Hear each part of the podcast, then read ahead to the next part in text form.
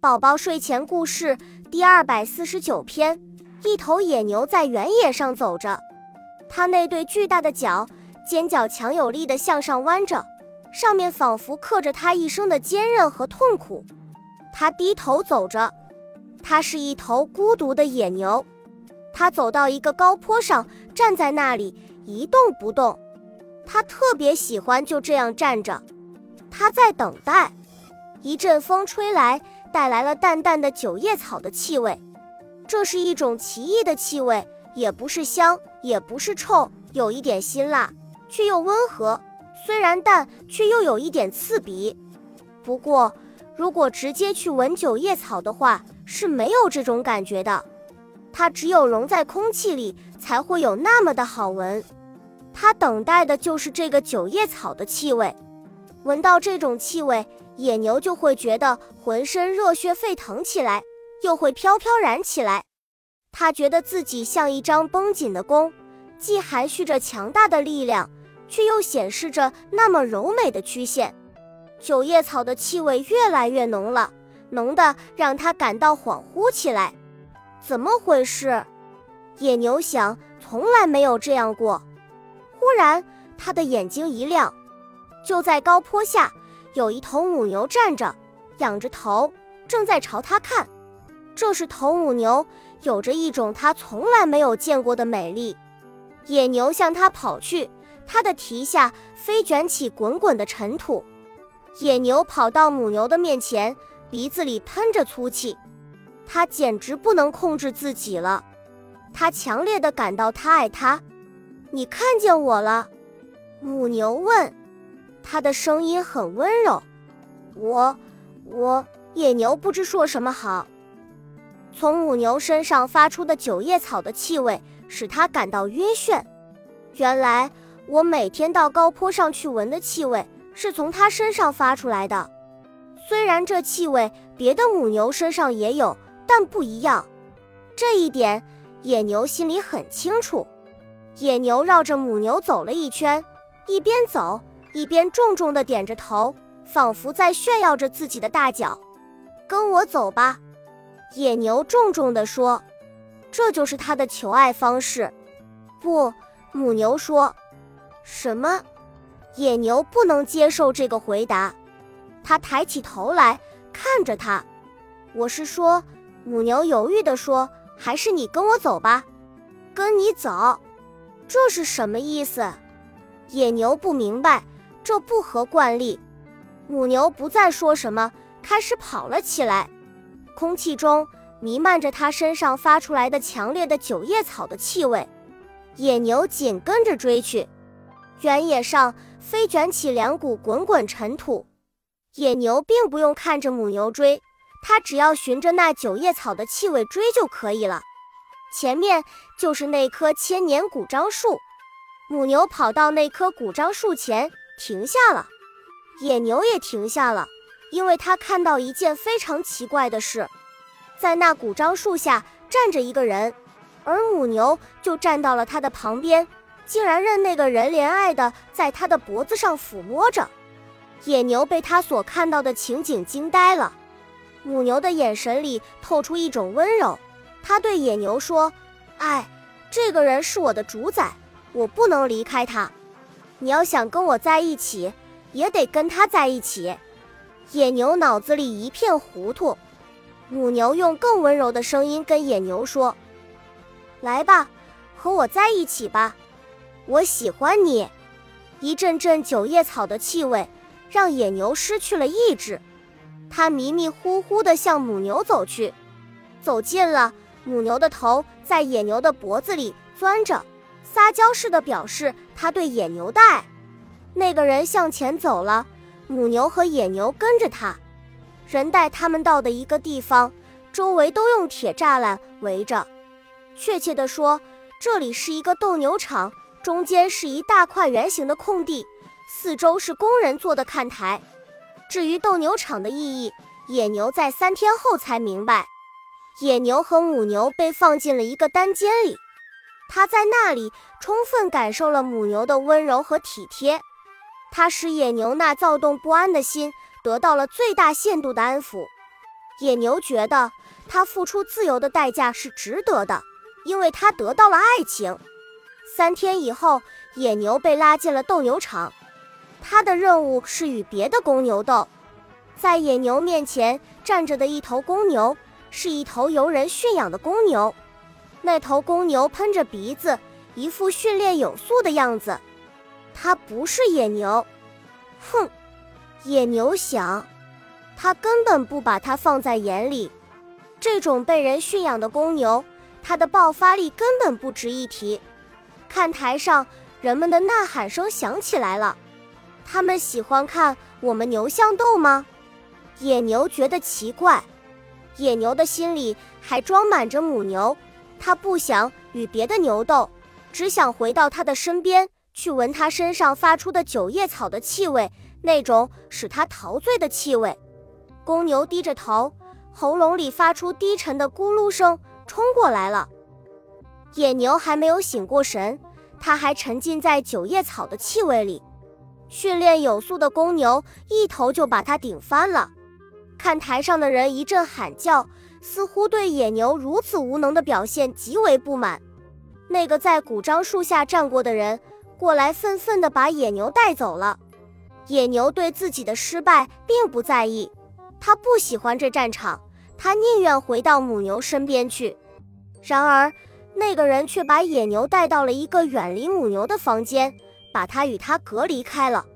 四面都是坚硬的石壁。没有母牛的声音，没有那九叶草的香味，连一个小水槽里的水也是冰冷的。这时，野牛才明白，这是对他失败的惩罚。他才明白，为了母牛，为了母牛身上那九叶草的气味，他付出的代价不只是自由，还有他的力量、勇气和愤怒。野牛在又静又黑的房间里狂躁地踱步。他的大脚在墙上划了一下，闪出一道耀眼的火光。让我去斗，让我去斗！他喊着。闻不到那九叶草的气味，他痛苦的发狂。为了那种特殊的气味，现在让他干什么都可以。第二天，那个人又把他带到了斗牛场，这次换上了另一头公牛。他瞪着一对大眼睛，喷着粗气。向野牛冲来，此刻已经是凶暴无比的野牛，前蹄刨着地，也向公牛冲去。砰！两对牛角重重地撞在一起，进出了火花。看台上的人似乎还没有看清楚是怎么回事，公牛已经倒在地上，满嘴的白沫，抽搐着，他的两只脚都已断了，从断口里正鼓鼓地流着血。不一会儿，那头公牛就死了。看台上有一些人在欢呼，也有一些人垂头丧气。野牛懂了，他与公牛的决斗原来是一场，有把希望压在他身上的，也有把希望压在那头死了的公牛身上的。胜利了的野牛兴奋地绕着场子跑着，他不是在庆贺，而是在寻找那个人。他在哪里？快带我去见母牛，我需要几叶草的气味。半个小时以后，野牛亦与母牛在一起了。在这个房间里，野牛贪婪地闻着满屋子的九叶草的气味。骤然间，野牛感到自己的灵魂得到了安宁，因为母牛在身旁，因为有九叶草的气味。你累了吧？来，过来。母牛说。他的声音是那么的温柔。从此以后，每当野牛离开母牛，被带到斗牛场上去的时候，他都会变得十分的狂暴。哪一头公牛都不是他的对手，有的被他顶得脑浆迸裂，有的被他的大脚挑破了肚子。野牛厌恶搏斗，然而正是这种厌恶，才给了他狂暴的力量。野牛成了场上的常胜英雄。可是有一天，斗牛场上出现了另一头野牛，比它更年轻，比它更强壮。年轻的野牛战胜了它，它受了伤，倒在地上，一时站不起来。他看见那个人带着年轻的野牛向本来是属于他的房间走去，向本来是属于它的母牛走去。那扇门刚刚被打开，母牛看到那年轻的野牛，先是一惊，随即就露出一个美丽的笑来。母牛用它温柔的声音对年轻的野牛说：“你赢了，祝贺你。”说着，母牛的头在年轻的野牛脖子上擦着，就像它初次见到它一样。绝望和愤怒像一团火一样在野牛的胸膛里燃烧着。猛然间，他又想到了以前，想到了他站在那个高坡上，闻着淡淡的九叶草的气味，力量在他的体内奔腾着。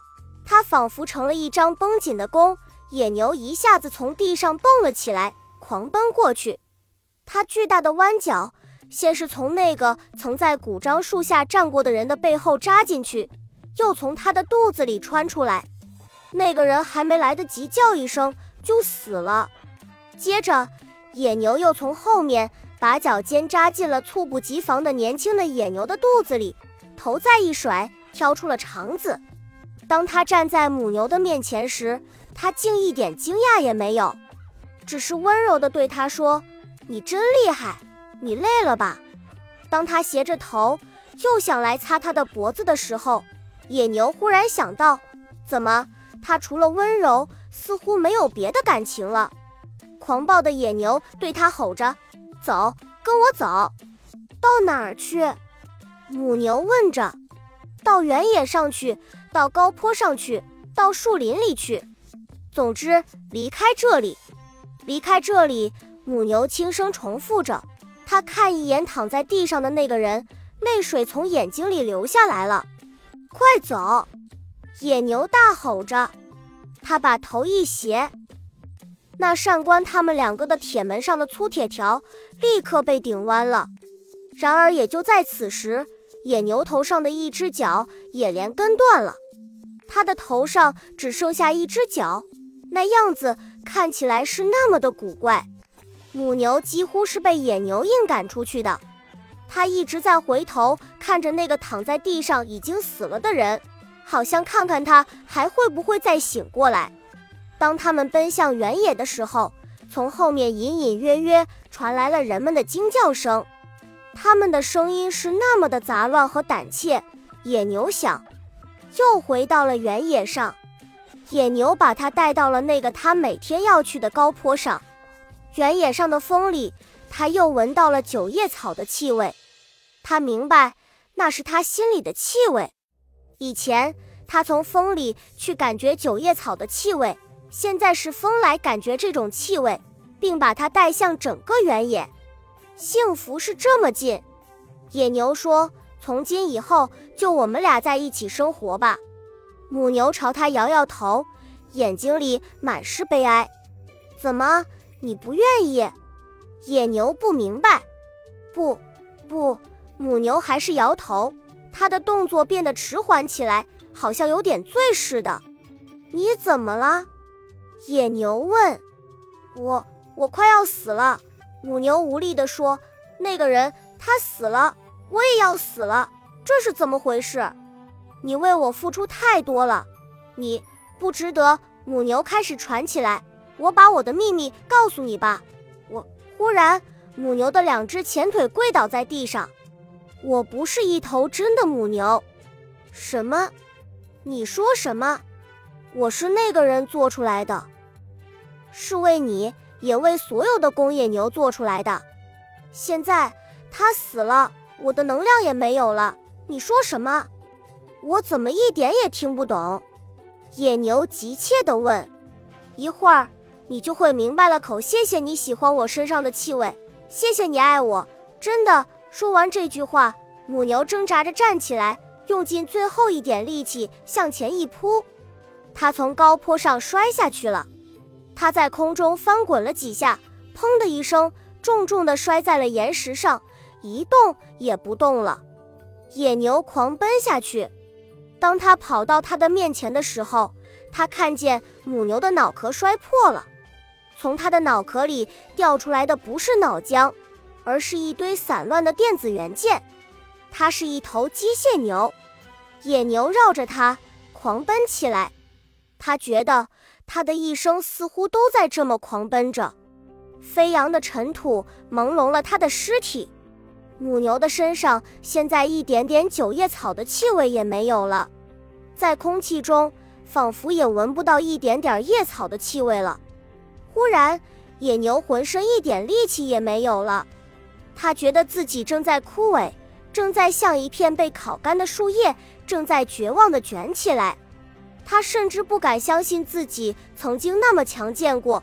曾经像一张绷紧的弓，野牛倒下去死了。很久以后，这里的切又像以往样了。那头野牛和机械牛的尸骨早已变成了尘土，然而只有野牛的一只脚还在。这只脚斜插在野牛用自己的身体使之肥沃了的土里，从空空的野牛脚里长出来一棵细细的小草。正在风中抖动着，这棵草就是九叶草。